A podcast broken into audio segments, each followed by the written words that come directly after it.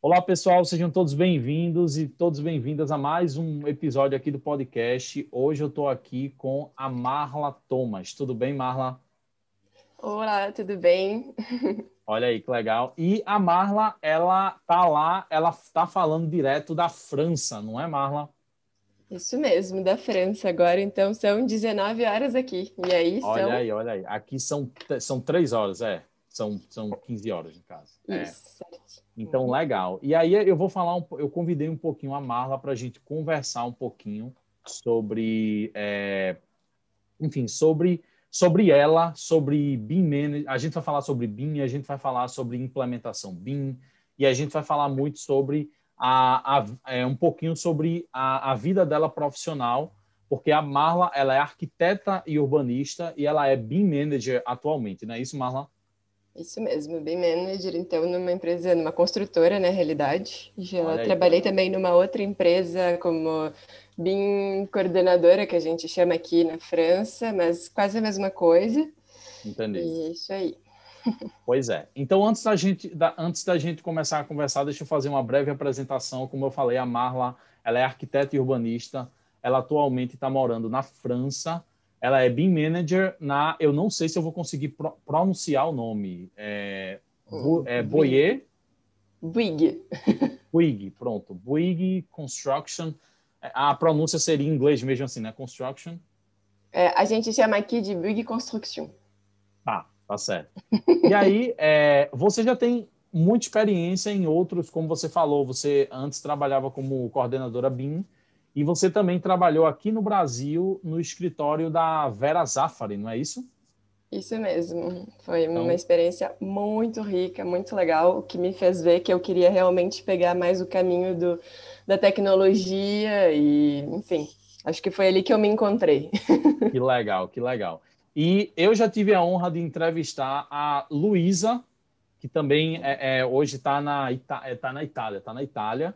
E eu também já tive a honra de entrevistar a própria Vera Zafra aqui no podcast. Uhum. Você que está escutando, eu vou deixar os links desses episódios aqui embaixo nas anotações do podcast.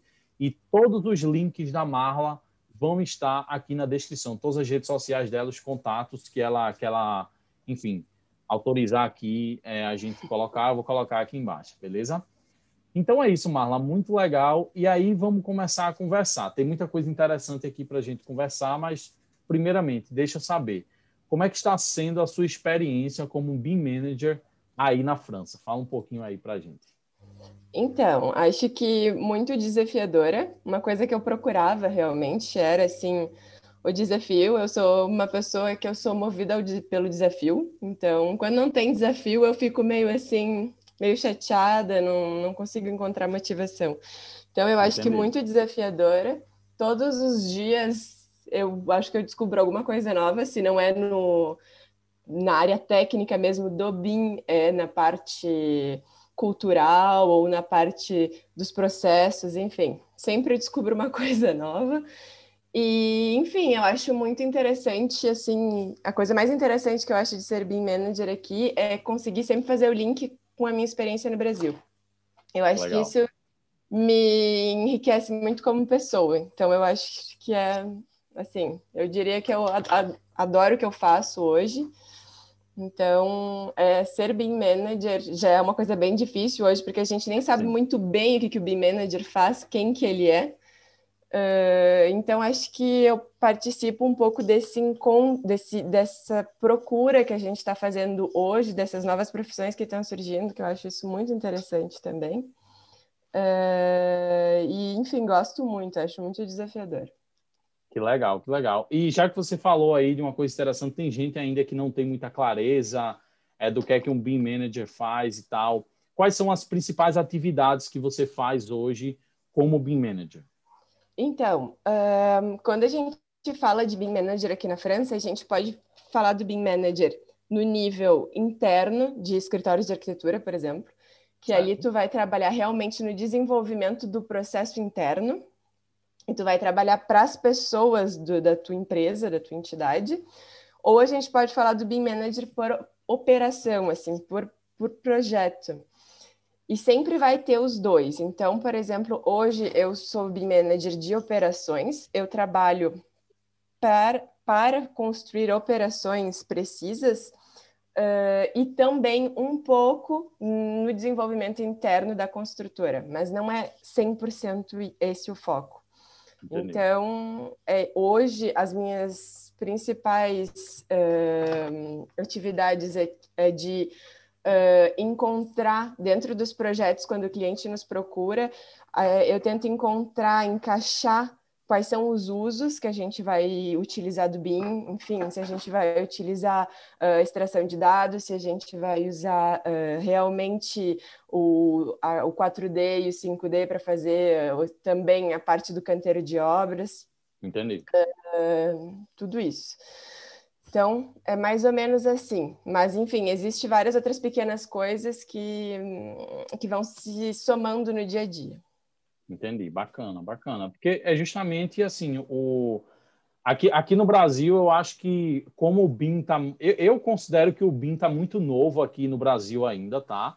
É, e tem vários outros países que estão mais ou menos na mesma, na mesma, uhum. é, no mesmo patamar. Só que existem outros países que já estão mais avançados, né? Já estão mais, por exemplo, eu, eu tive a oportunidade de entrevistar o Gavin Crump, que você, eu acho que você deve Show, conhecer. Top.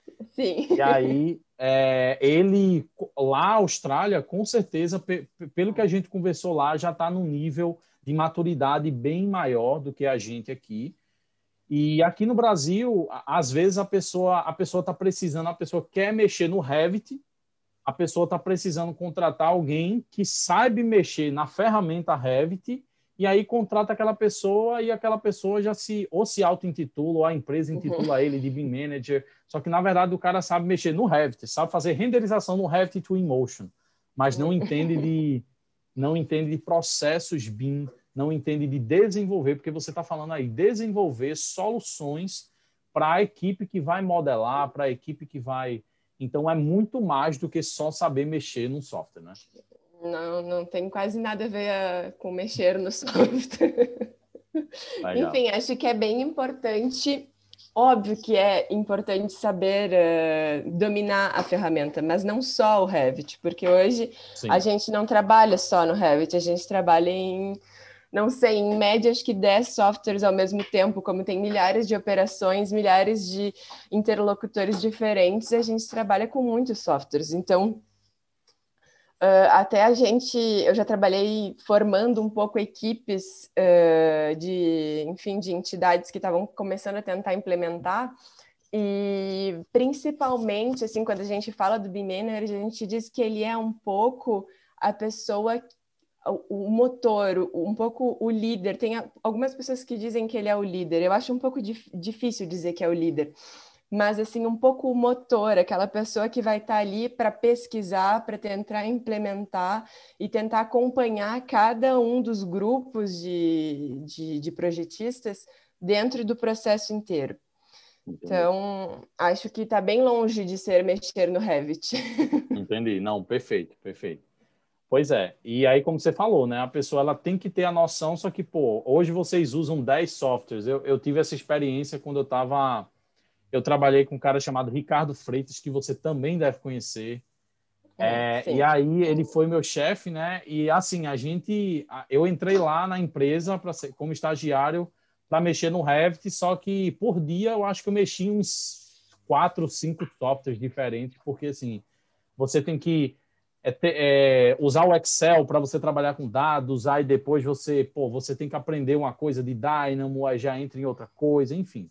Então, assim, é bem, é bem bacana. E, e eu vejo, sim, o BIM Manager, ele tem que ser esse cara, é, ou essa pessoa, enfim, tem que ser essa pessoa que esteja de frente e que tenha essa visão global é, para vir com a melhor solução, independente se ele vai ter que mudar de software, se ele vai ter que sugerir um, um software novo ali para ser implementado, é, não é isso? Eu diria que essa visão assim sistêmica, uma visão abrangente que consegue ver o todo e incluir o todo, não só ver o todo, né? Porque às vezes a gente diz assim, ah, sim, tem que ter a visão do global, mas entender qual é, o que, que vai acontecer se, um, se uma das pessoas decidir mudar de software, o que, que vai Perfeito. acarretar lá no final da, do processo, né? Enfim, eu acho Entendi. que essa visão de inclusão também das pessoas é muito importante quando a gente fala do e-manager. Por isso que entra muita gente, às vezes, essa, essa noção do líder, né? Que guia um pouco, tem um pouco isso. Mas, enfim, eu acho que Uh, quando a gente fala de alguém que vai implementar uma nova tecnologia, a gente fala muito de empatia, né? Assim, a gente e quando não tem a empatia e, a, e eu vejo isso muitas pessoas tentam ir pela força, assim, né? Vamos implementar com força, daí já não dá muito certo. É verdade, é verdade. E é, Marla, você é uma você é uma arquiteta que você já teve experiência. Hoje você tem experiência, tá aí na França só que você já teve experiência é, de trabalhar aqui no Brasil. E você hoje, é, pelo seu LinkedIn, é, assim, eu tive que usar o Google Tradutor para conseguir entender o seu LinkedIn, mas é, eu vi lá que você, você trabalhou na, na Vera Zafra, enfim. E aí você também acompanha é, é, como é que está o BIM aqui no Brasil. Claro, você tem contato Sim. com pessoas aqui, você está vendo o que é que as empresas estão fazendo. E aí eu queria te perguntar, é, quais são as principais diferenças de se trabalhar com BIM no Brasil e na França? Se é que existe diferença, como é que você, como é que você poderia falar então, isso aí existe bastante, sim, muitas diferenças, eu diria. Certo. Eu acho que o Brasil ele está tá muito avançado já nessa parte de gestão de dados, de automatização, mesmo de desenvolvimento de plugins. Eu acho isso assim muito interessante. Eu acho que no Brasil existe uma diferença cultural entre a França, e isso é completamente normal, porque a França é um país que está estabelecido economicamente há muitos séculos. Então, a, a, acontece que existe um, um. Quando a gente muda o processo num, processo super bem definido e, e enfim, estabilizado, é muito difícil mudar esse processo. No Brasil, a gente não tem um processo assim tão global estabelecido. Então, eu acho que no Brasil as novas tecnologias elas, elas são aceitas muito rápido, muito rapidamente, muito fácil assim aceitar. Então, por exemplo, em Porto Alegre, a cidade onde eu morava no Brasil, eu hoje eu não sei se existe um escritório de arquitetura que não está dentro de um software BIM. Entendi. Eu não conheço hoje um, nenhuma empresa em Porto Alegre de arquitetura, nenhuma, enfim, nenhum escritório de arquitetura que não esteja ou no ArchiCAD ou no Revit.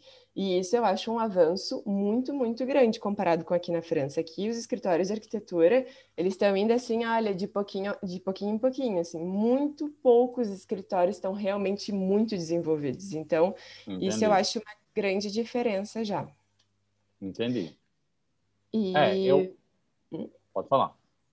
Então, outra diferença que eu pensei também, que eu acho que é muito de uma questão política, que é a questão que no Brasil a gente, até aqui na França a gente diz que isso é anglo-saxônico, que a gente tem um processo na construção, na concepção, que ele é global.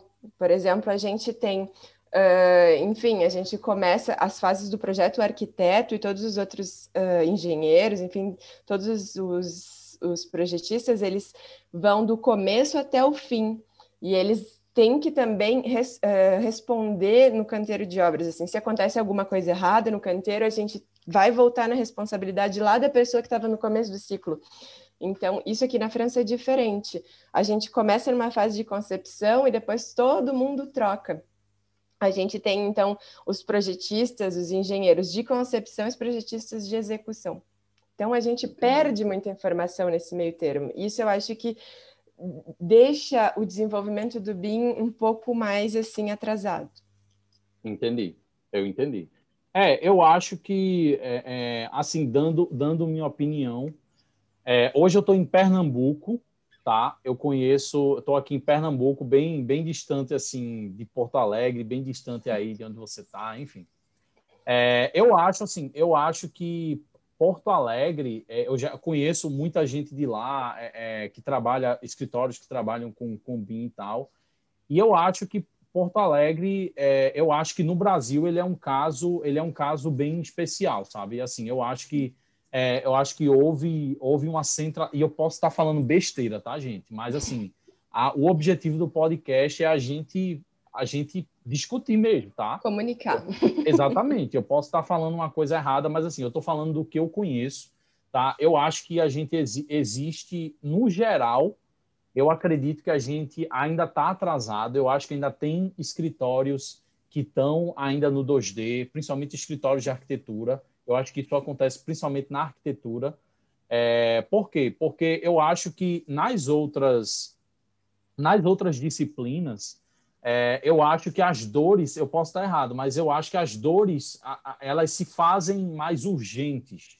Então, quando você vai ali para um MAP, para um projeto MAP, que você sabe que se tiver uma incompatibilização com a estrutura, é, o problema é muito grande. E, tipo assim, é, são pessoas que realmente estão em contato mais direto com a obra. Eu acho, eu acho que essa dor é maior de, de você ter um projeto otimizado. E aí a arquitetura, geralmente, o arquiteto, eu acho a maioria do, dos arquitetos é, é, ou não, não, não, não, ainda não tem um fluxo de trabalho que eles se envolvem tanto com a compatibilização ou com a, ou com ou a própria chega lá até na obra. Então, assim, eu acho que nós temos muitos profissionais bons e temos empresas excepcionais que estão tão avançadas quanto as empresas de, de, de, países como a Austrália e tal. Mas eu acho que, no geral, se a gente for ver no geral, a gente, a gente tá. A gente, a gente tem muita coisa ainda para ir.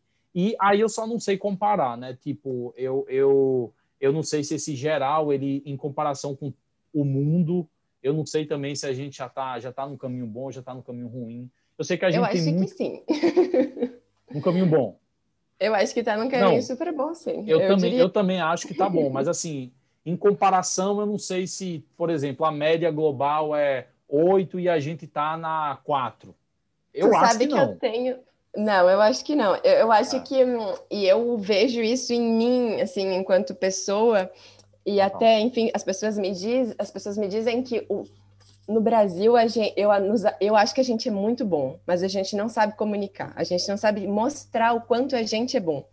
E, e isso aqui na França é até um desafio pessoal para mim, isso, mostrar que eu sei, mostrar que eu, que eu entendo, que eu consigo, que eu realmente sou boa naquilo que eu faço. Isso é um problema que eu acho que o Brasil tem, que ele não consegue se comunicar assim, ao pro exterior, não internamente, eu acho que internamente sim, porque a gente se entende entre a gente. Sim, sim. Mas pro exterior, eu acho que isso é uma coisa que a gente precisava conseguir comunicar melhor a nossa capacidade.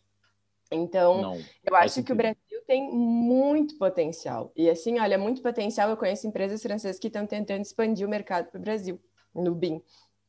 E hum, eu acho que assim, olha, tem pessoas assim, olha, maravilhosas no Brasil, o Ricardo é um, nossa, assim, olha, que pessoa excepcional, já no BIM, assim, em, em, só essa coisa, assim, de conseguir tentar realmente unir todo mundo e sim, uh, expandir o conhecimento, né? Eu acho isso muito interessante, muito importante no BIM, porque quando a gente fala de uma nova tecnologia, eu acho que comunicar aquilo que a gente está desenvolvendo é muito essencial, assim, é, é o essencial, porque quando a gente descobre uma coisa aqui e o outro descobre uma coisa lá e a gente consegue passar, a gente avança assim muito mais, né? Se eu, se eu aprendi 10%, outro 20%, se a gente comunica, a gente está em 30% os dois.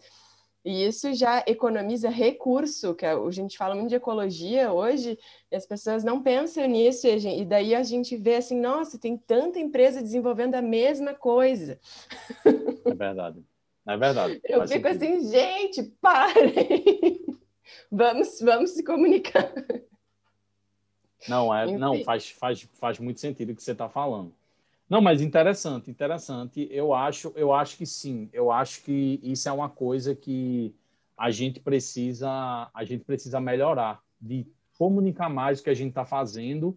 E talvez, pô, quantas pessoas já devem ter desenvolvido soluções incríveis internas para empresas, mas elas estão guardando isso para elas mesmas, sabe? Ou, ou pouca gente sabe. Então, acho que realmente eu concordo com você quando, quando você falou isso. Realmente, é, a gente com certeza passa por isso e tem muita gente boa. Isso aí é, é, fato, sabe? Assim, eu acho que o Brasil é uma das. É por isso que tem brasileiro em todo canto. É Porque é o Bra... Bra... é, exatamente, o Brasil, a gente assim, a gente, a gente tem uma facilidade. Eu acho que o... a gente é privilegiado É, a gente tem uma facilidade em aprender inglês. Eu considero que a gente tem uma facilidade em aprender inglês e aprender outras línguas. Por quê? Porque eu acho que a nossa língua é a mais difícil que tem. Então, assim, pior do que o português não dá para ficar. Então, assim. Talvez. Eu acho. É, a, apesar que francês tem uma pronúncia assim. Assim, Mas só a pronúncia mesmo. Eu acho que é muito parecido com o português e o francês. Nossa, muito parecido mesmo, assim. Eu, a cada vez, hoje eu aprendi, eu digo para as pessoas que eu aprendi o, a, a, forma de traduzir, né? Ah, tipo, isso aqui traduz mais ou menos assim, daí eu sempre dou uma tentada, assim, às vezes não dá Entendi. certo, mas quase sempre dá certo. Então, Entendi. eu acho que é, é, eu acho que eu concordo muito com o que tu disse, que a gente também, a gente tem uma noção, assim, eu acho que a gente tem as essa proximidade com o humano, que eu acho que na cultura francesa, por exemplo, é muito mais difícil, as pessoas são muito mais fechadas. Então, não existe assim, tipo assim, a priori a gente já é mais assim, não, não vamos, não vamos compartilhar. Eu sei isso, tu sabe aquilo, tudo bem. A gente pode estar na mesma equipe, mas a gente não vai compartilhar. E isso eu acho que no Brasil, assim, eu não vejo como isso aconteceria. Eu acho que a gente, é. mesmo que seja difícil, sim, Uh, às vezes a gente fica, nossa, mas foi eu que fiz, mas fiz o meu trabalho, enfim. A gente, a gente tem essa facilidade. E eu acho que a gente uh, é muito, assim, passional. E eu acho isso muito bonito, assim, a gente... A gente vai muito, assim, quando a gente gosta de algo, é, é demais, assim, é, a gente realmente é trabalha muito, eu acho isso muito legal, assim, eu gosto. eu também gosto. Eu fiz, eu fiz intercâmbio para os Estados Unidos há vários anos atrás. Show. E eu tinha, na escola que eu estudava, inclusive, tinha um, tinha um, um estudante que ele era da França.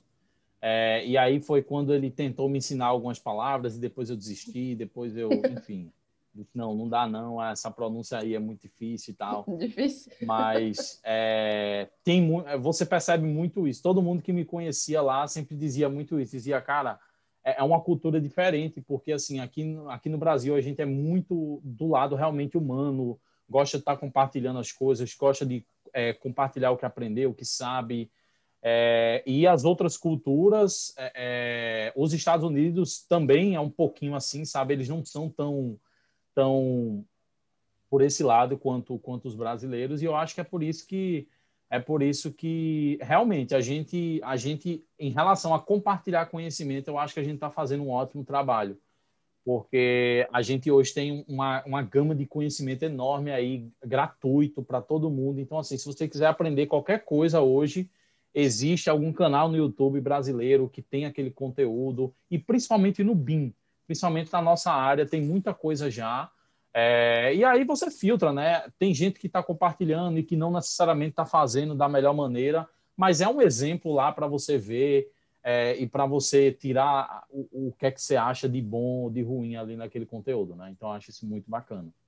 Uhum. Muito bacana. Sim, eu concordo muito. E aí eu queria passar para outro tema que vai ser vai, é, um, é um tema muito interessante e que eu já estava querendo abordar há muito tempo, é, é, aqui no podcast é o seguinte, é, Marla, você hoje está na França e você é, você é arquiteto, você é BIM manager. Você está numa posição é, de liderança. Então você está lá é, numa posição onde você está tendo que lidar com a equipe, enfim. E aí é, a pergunta que eu quero te fazer é o seguinte: você enfrentou alguma dificuldade por ser mulher e está em uma posição de liderança aí na França, isso é um, um, assunto que eu acho que é interessante a gente discutir e eu quero saber o que é que você tem a dizer sobre isso. Então, uh, acho que muitas dificuldades enfrentei, enfrento ainda todos os dias. Uh, acho que vou encontrar ainda, nunca foi assim muito gritante, mas acho que com certeza vai, vai chegar esse dia.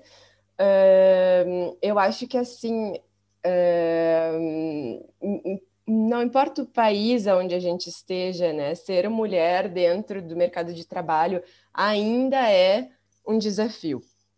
E principalmente quando a gente fala de mercado de trabalho que é a construção civil, né? Aqui na França, o que eu consegui assim ver é que eles estão tentando muito integrar a mulher dentro da construção civil.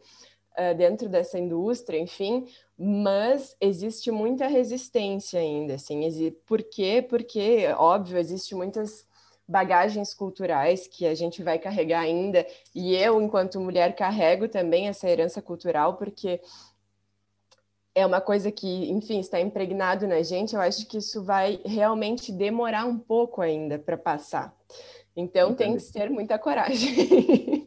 Não, não, total, faz sentido. Não, faz sentido. não baixar a cabeça. Não, é isso. Eu, eu, eu queria citar um exemplo, que é um exemplo aqui brasileiro, né? Existe uma engenheira é, chamada Marília Araújo. Ela, ela produz conteúdo, ela, enfim, ela tem um Instagram que ela, que ela compartilha a rotina de engenharia civil. E aí eu acompanho, é, mesmo não sendo da área de engenharia, mas eu acompanho muito o conteúdo dela, gosto bastante do conteúdo dela. E ela, ela relatou uma coisa nos stories dela alguns dias atrás, eu não vou saber dizer exatamente com as exatas palavras, mas ela falou alguma coisa lá acho que alguém fez alguma pergunta do primeiro emprego dela e tal. E teve uma seguidora dela que colocou lá na caixinha de perguntas no Instagram. Ele disse: Olha, eu me deparei com a vaga é, de engenheiro que só era para homem. Mulher não poderia, mulher não poderia se candidatar. E a Marília ficou horrorizada com isso. E aí ela fez vários stories falando sobre isso. E aí, depois, quando ela começou a falar sobre isso, várias outras pessoas, várias outras mulheres que seguiam ela, colocaram lá no, no direct dela: olha, eu passei pela mesma coisa, aconteceu isso também, eu também relatei isso. Então, assim, eu acho que ainda existe uma grande, uma grande, é, é, um grande caminho que a gente precisa percorrer. E, um, inclusive, uma das coisas que a Marília falou foi justamente isso: foi justamente disse, cara, quem está perdendo é a empresa. Porque independente de você homem, você ser homem ou mulher, você, você é um ser humano que você tem talentos é, é, é, e você, você tem uma combinação de talentos únicos. Então, assim, é, você não é porque você é homem ou mulher que isso vai ditar se ah, o homem é mais produtivo que a mulher ou a mulher tem... não não faz sentido, sabe? Eu acho que é, eu acho que isso, essa é uma discussão assim, e eu acho isso muito assim chocante de ver isso ainda hoje, né? Assim, vagas Sim. só para homens. Um, então, eu acho que assim, dentro da construção civil, é óbvio que quando a gente está no canteiro de obras, o, a, as pessoas que trabalham assim ah, realmente dentro do canteiro produzindo, né? Eu acho que são muito muitos homens. Tem muito é muito mas, masculino assim essa esse trabalho. O que acontece é que eu acho que hum, a herança cultural de que a mulher é vista sempre como alguém que não pode falar, que não pode, assim, isso, é, é, as mulheres foram criadas, eu fui criada assim, né?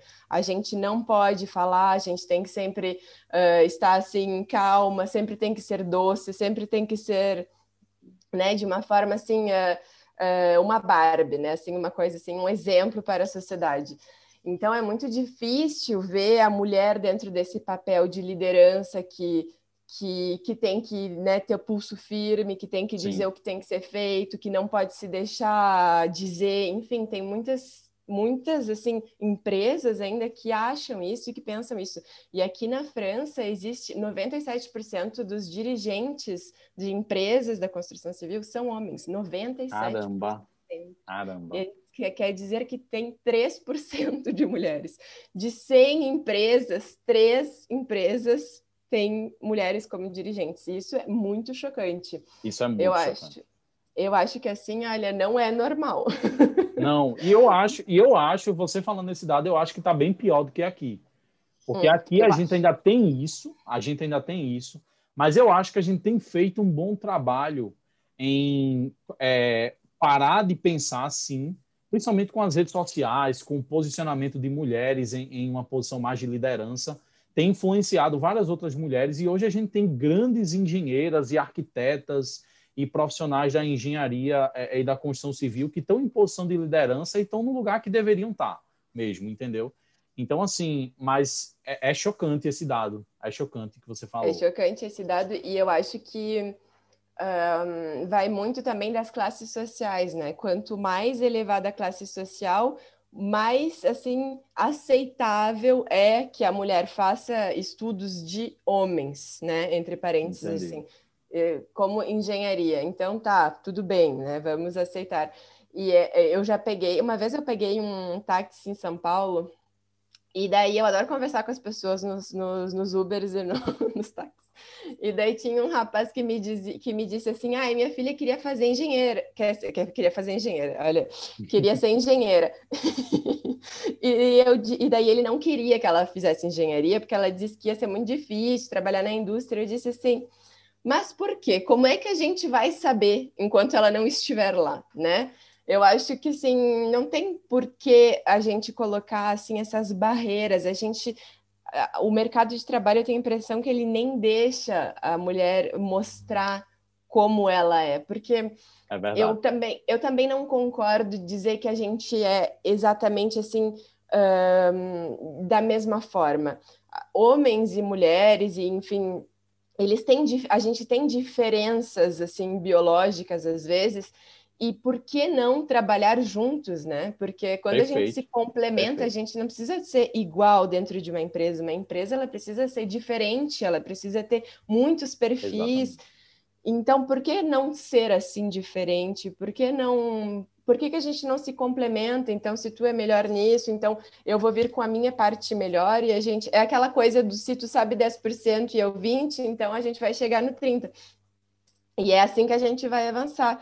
Então, eu acho que não, não existe mais hoje assim essa essa desculpa, né, de que a gente é muito diferente. A gente já sim, viu sim, hoje concordo. que as empresas elas precisam de pessoas diferentes. Não então, concordo. Eu... E eu acho que cada vez mais com a evolução da tecnologia, com a evolução dos processos, o que mais conta hoje, o que mais conta hoje como profissional é a sua capacidade é, intelectual, é, é, a sua capacidade de resolução de problemas, independente se você está num corpo de homem ou num corpo de mulher, enfim. É, é, é, é a sua é a sua é a, é a, sua capacidade de você resolver os problemas, de você propor soluções. Então eu acho que cada vez mais essas diferenças biológicas que a gente sabe que existem, elas vão importar cada vez menos para os diversos para as diversas atividades. Até uma coisa, por exemplo, atividade de canteiro de obra, que a gente sabe que é uma atividade muito braçal. Então, a, a predominância é homem. Enfim, homem, geralmente, na, na, na, sua maioria, tem uma. Enfim, tem, é, é, tem mais uma resistência para essas coisas braçais e tal. Só que hoje você tem tecnologias como steel frame, que é uma, uma tecnologia de construção é, otimizada então, hoje, o que vale no steel frame não é a força braçal do cara, é o cara ter força, conseguir levantar, não. É justamente a inteligência que ele tem de montar o sistema. Então, hoje, é, é, tem muito, já tem mulheres que estão que se desenvolvendo para serem montadoras, de, tem muitas mulheres já, é, pelo que eu acompanho de steel frame. Então, assim, é bacana ver isso, sabe? Eu acho que no mundo, no mundo contemporâneo de hoje, cada vez mais o que vai contar é sua capacidade intelectual, sua capacidade de resolver problemas, independente da, da, da enfim, se você é homem ou mulher, né?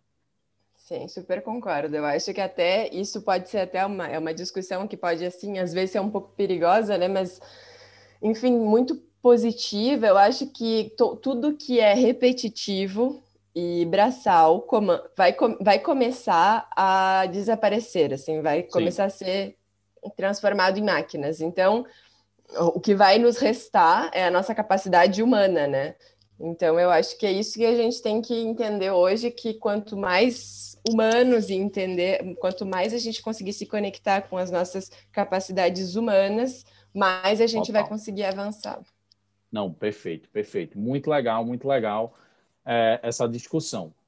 Vamos lá, eu tenho mais algumas perguntas para a Marla, aproveitando o tempo dela aqui com a gente. É, Marla, vamos, vamos, vamos, falar, vamos voltar um pouquinho agora para a gente falar de BIM propriamente dito. E aí eu quero te perguntar, o que é que você acha, qual é o maior desafio para o desenvolvimento do BIM atualmente? Então, acho que para mim, o principal desafio é a resistência à mudança. Para mim, esse é o principal desafio, assim, se a gente for falar de uma forma assim ampla e não técnica, né? Eu acho que existe um, uma resistência muito grande, assim, é assustador como as pessoas não querem mudar os métodos e não querem mudar os processos. Eu acho que isso vem com toda a tecnologia, né? Até a gente, a gente, eu acho que eu sou de uma geração que cresceu escutando que a gente, enfim, que que tá tudo mudando, que tem um computador, daí tinha telefones, daí novos telefones, daí os telefones ficaram muito tecnológicos e hoje a gente vive com telefones na mão. E eu acho que existe uma resistência muito grande à mudança cada vez que uma tecnologia nova se impõe. Então, Perfeito. eu acho que existe essa resistência, e essa resistência é tão forte que ela impede a comunicação. E quando a gente fala de BIM, a gente fala de um processo integrado. E isso eu repito, eu acho que a, a fala que eu mais falo, que a coisa que eu mais falo na minha vida atualmente é: estamos num processo integrado. a Legal. gente tem que entender que o que e daí eu falo para todos os para todos os meus, né, assim, projetistas a cada vez, a gente tem que entender que se hoje tu está começando o teu projeto aqui e vai ter alguém daqui a talvez três anos que vai pegar esse teu projeto com todos os teus dados que estão dentro dele e vai precisar entender isso. Será que daqui a três anos tu vai estar aqui? Perfeito. Não, falou tudo agora. Eu acho que para mim, tudo. assim, ó, uh, e daí, quando a gente, quando eu estava nas minhas formações, eu fazia um ateliê de dizer assim, ó, o que, que é BIM e o que, que é humano? Vamos discutir, então. Porque não adianta, a gente pode, a gente pode desenvolver todas as tecnologias do mundo. A gente pode fazer coisas assim, ó, incríveis, e elas existem hoje e a gente pode nem saber. Eu acho que tem muita coisa que está muito assim, ó, o top e a gente nem sabe. É verdade. E, e enfim, o que, que vai adiantar se a gente fazer tudo isso e a gente não querer que o outro a gente tem que ter uma responsabilidade. Eu acho que talvez seja isso, se responsabilizar não só pelo que a gente está fazendo no momento, mas se responsabilizar porque um projeto ele é também uh, uh, um pedaço do mundo, né? Ele é um pedaço de matéria, ele é um processo industrial, ele é alguma coisa que hoje tu projeta isso, vai ter uma máquina que vai produzir, vai ter alguém que vai trazer, vai ter, vai ter tudo isso e esse teu esse teu pequeno pedaço de projeto, ele tem que seguir um ciclo para a gente conseguir diminuir a quantidade de matéria que a gente vai usar, né? Para mim, esse é o mais legal do BIM, é que a gente fala, fala muito de conseguir uh, dominar o processo do, da matéria e entrar dentro de uma discussão ecológica. Isso eu acho muito interessante dentro do BIM. Então, eu acho que existe uma, as pessoas não querem se responsabilizar. E quando a gente fala do BIM, a gente fala de integrar dados dentro de um modelo, né, que não existe. Ele é, ele é imaginário porque ele está dentro de um computador, então ele não existe. As pessoas têm muita dificuldade de entender isso. Mas isso nem existe ainda. Então, qual é, qual é a importância? É importante porque esse dado eu vou conseguir carregar lá dentro do meu canteiro de obras e eu vou conseguir integrar dentro do processo geral. Isso que eu acho fascinante dentro do BIM. E que eu acho que o pro problema é que a gente não se responsabiliza, então a gente não comunica e a gente não, não tem essa visão do, do todo. Perfeito, não, perfeito. Inclusive, você até tem um, artigo no LinkedIn, você já publicou, esse artigo ele está em francês. Aí eu coloquei lá no Google Tradutor, tem umas coisinhas lá que ficou meio faltando, que foi Sim. o Google Tradutor, que enfim. Eu estou devendo, eu estou devendo a tradução. Pois é, mas você fala um pouquinho sobre isso, que existe muito esse lado realmente humano de, de você realmente ter essa mudança. Não é só mudar o software, né? Ah, eu mexo no CAD, eu vou para o Revit, eu mexo no CAD e vou para o ArchiCAD. Enfim. Gente, eu vou deixar o link desse, desse artigo aqui embaixo, o original e o traduzido, para vocês poderem escutar. E antes da gente prosseguir, vamos só fazer uma coisa aqui. Então, pessoal, eu vou colocar aqui nas anotações do podcast é, o, o, as redes sociais da Marla e eu quero fazer o seguinte: você vai, se você está escutando até aqui, você vai lá, ou no, no Instagram dela, ou no LinkedIn, e você vai enviar uma mensagem no direct para ela, mandar uma mensagem e falar assim: Marla, eu escutei seu podcast com Paulo, beleza? A gente vai gerar esse engajamento aí saiba, Marla, o seguinte: é, esse pode, daqui a dois anos você pode estar recebendo uma mensagem falando, eu escutei seu podcast. Certo. Tá? Daqui a dois anos. É, é, e é incrível esse negócio de. Existe, existem conteúdos na internet que são mais rápidos, né? Mas o podcast não. Tipo, até hoje eu tenho pessoas que estão escutando o podcast número 2 que eu fiz lá atrás, número 1. Um. Então isso é muito legal. E esse já vai ser o, sei lá, o podcast número 38, 39, Uau. alguma coisa assim. Então, enfim, vamos embora. Até o final desse ano a gente vai chegar no 100, beleza? E aí. Show. Gente, mas enfim. Então é isso, Marla. É, mas eu só queria dizer isso mesmo, antes da gente prosseguir. Então, se você está escutando, se você está aí nos escutando, vai lá é, e faz essa. interage lá com, com a Marla, tá? E aí, Marla, para a gente finalizar é, essa conversa, essa, essa conversa muito massa que a gente está tendo aqui, eu queria te fazer mais uma pergunta. Qual seria o seu conselho para quem quer implementar BIM? a empresa não tem BIM ainda, a empresa está num, num, processo CAD, num processo manual, e é, e, e é essa, esse escritório de arquitetura ou essa construtora, enfim. Um conselho mais geral, se você puder dar, é, para quem quer implementar BIM. Então, assim, acho que a primeira coisa eu diria que um, tem, que tem que englobar toda a empresa, tem que engajar a empresa nessa mudança, tem que primeiro mostrar por que que a empresa quer implementar. E esse Legal. porquê, para mim, ele tem que vir da, da comunidade que trabalha dentro da empresa, seja ela de três pessoas, seja ela de duas mil pessoas. Eu acho que, em primeiro lugar, e tem uma frase que uma vez eu aprendi numa formação, uh, que é enfim, tem, tem, ela é meio assim banal essa frase, então tem gente que diz que é de uma pessoa, tem gente que diz que é de outra. Então eu não vou dizer de quem é, mas eu acho muito legal que, é uh, tudo que tu faz para mim, mas sem mim, tu estás fazendo contra mim. Porque quando a gente não integra a pessoa e a gente está dizendo que a gente vai fazer uma melhoria para ela, mesmo que a gente tenha um fundo realmente muito bom, e para mim o BIM não tem como ter um fundo negativo, um, tu está, tu, se tu não integra a pessoa, ela nunca vai entender e tu vai deixar ela hum, hum, assim atrasada em relação ao todo. Entendi. Faz total sentido. Então, para mim, eu acho que assim o principal é esse. E o segundo é tenha calma. a gente não vai implementar do dia para noite. O resultado não, não, vai chegar daqui a dois meses. Calma. É Eu acho que tem que ter também uma coisa que eu aprendi na, na Vera Zafra, que eu acho assim genial, que eu levo para minha vida, é uma, uma ideia do, da melhoria contínua. A gente tem que ter na, na cabeça que tudo que a gente implementa como nova tecnologia, como processo, é baseado na melhoria contínua. E todo problema, tudo que a gente encontrar como problema, vai servir para uh, ah, crescer. Então, encontrar um problema não é um problema. Encontrar um problema é a solução para o problema. então, eu acho que legal. principalmente isso. Não, muito legal, faz todo sentido. E eu acho que, assim, eu acho que existem, claro, é, é existe muito o, o estado que você está, né? Que aí já seria mais eu tentando realmente é, é, é, já expandir a pergunta que eu lhe fiz. Mas eu acho que, pô, se você é um estudante de arquitetura e engenharia, você está no melhor momento da sua vida de você aprender esse negócio de BIM. Com certeza. Então aprenda, aprenda os processos e outra coisa, BIM não é software. BIM não é só software, tá?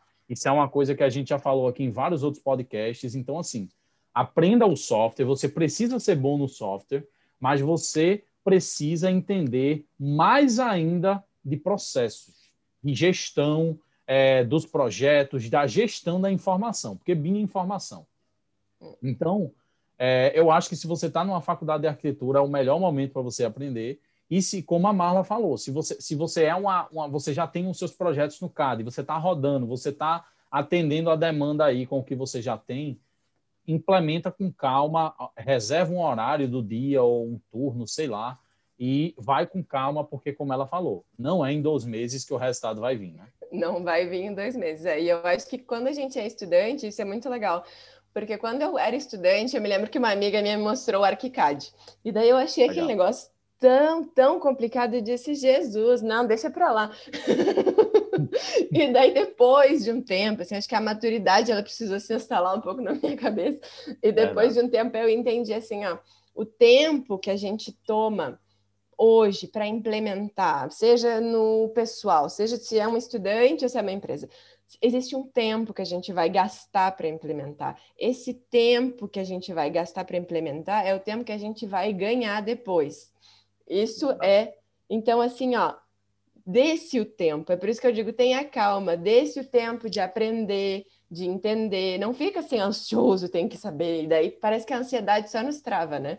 Com certeza. Então eu acho que vai com calma e dá o tempo de aprender porque vale a pena. Não, com certeza. É, a ansiedade só nos trava. Eu sou, eu sou o exemplo perfeito disso. É, tipo, quando eu sei que eu não estou conseguindo fazer alguma coisa na minha vida, eu já sei, eu já, já penso na raiz do problema. É porque eu estou ansioso com alguma coisa. Então, assim, eu acho que isso acontece com muita gente, é, mas é isso, é ir com calma é, e não parar, né? E focar, eu acho que, como você falou, tipo, é, é você tem que ter também uma maturidade. Então, se você hoje você não tem ainda essa maturidade, vai com calma estudando. Comece escutando esse podcast aqui, que eu tenho certeza que se você escutou aqui, você aprendeu muita coisa até aqui. E é, depois vai pesquisando na tua área, aplicações do BIM na tua área, porque quando você vai criando essa maturidade, aí você fica mais, mais preparado para você começar a implementar as coisas, né? Com certeza. Muito bacana. Marla, eu queria te agradecer. Muito obrigado. Primeiramente, foi um prazer em poder lhe conhecer. A gente não se conhecia ainda, não tinha conversado ainda. Foi um prazer enorme lhe conhecer. É, gostei muito de tudo, todas as suas experiências, de todas as informações, de tudo que você é, é, trouxe aqui para a gente conversar sobre isso, sobre, sobre os temas. E, é, por favor, fique à vontade para você é, deixar uma mensagem aí para quem está escutando a gente, convidar o pessoal para alguma coisa por favor, fique à vontade. Então, muito obrigada pelo convite, foi uma honra, fico muito feliz. E, enfim, eu acho que foi muito interessante essa conversa. Eu acho que é uma conversa que precisa muito continuar. Então, Sim. acho que é muito interessante a gente se interessar pelo lado mais humano. Então, quero convidar vocês para meu, para minhas leituras. Prometo que eu vou colocar a minha tradução lá em português para o Estou esperando. Certo farei para o Beam Thinking, que é um canal que, eu, enfim, a ideia é falar de, da tecnologia para humanos e por humanos. Essa é a ideia, é, é criar esse diálogo. Legal. Enfim, então lá no LinkedIn, se quiserem me seguir, é Marla Francesca Thomas Pedroso, meu nome. E é isso aí. Muito obrigada, fiquei muito honrada. Não, a, a honra é toda minha. E todos os links da Marla, mais uma vez, vão estar nas anotações do episódio. E se você está no YouTube, vão estar na descrição. Muito obrigado, Marla, mais uma vez. E muito obrigado a todo mundo que escutou. Até o próximo episódio do podcast. Valeu.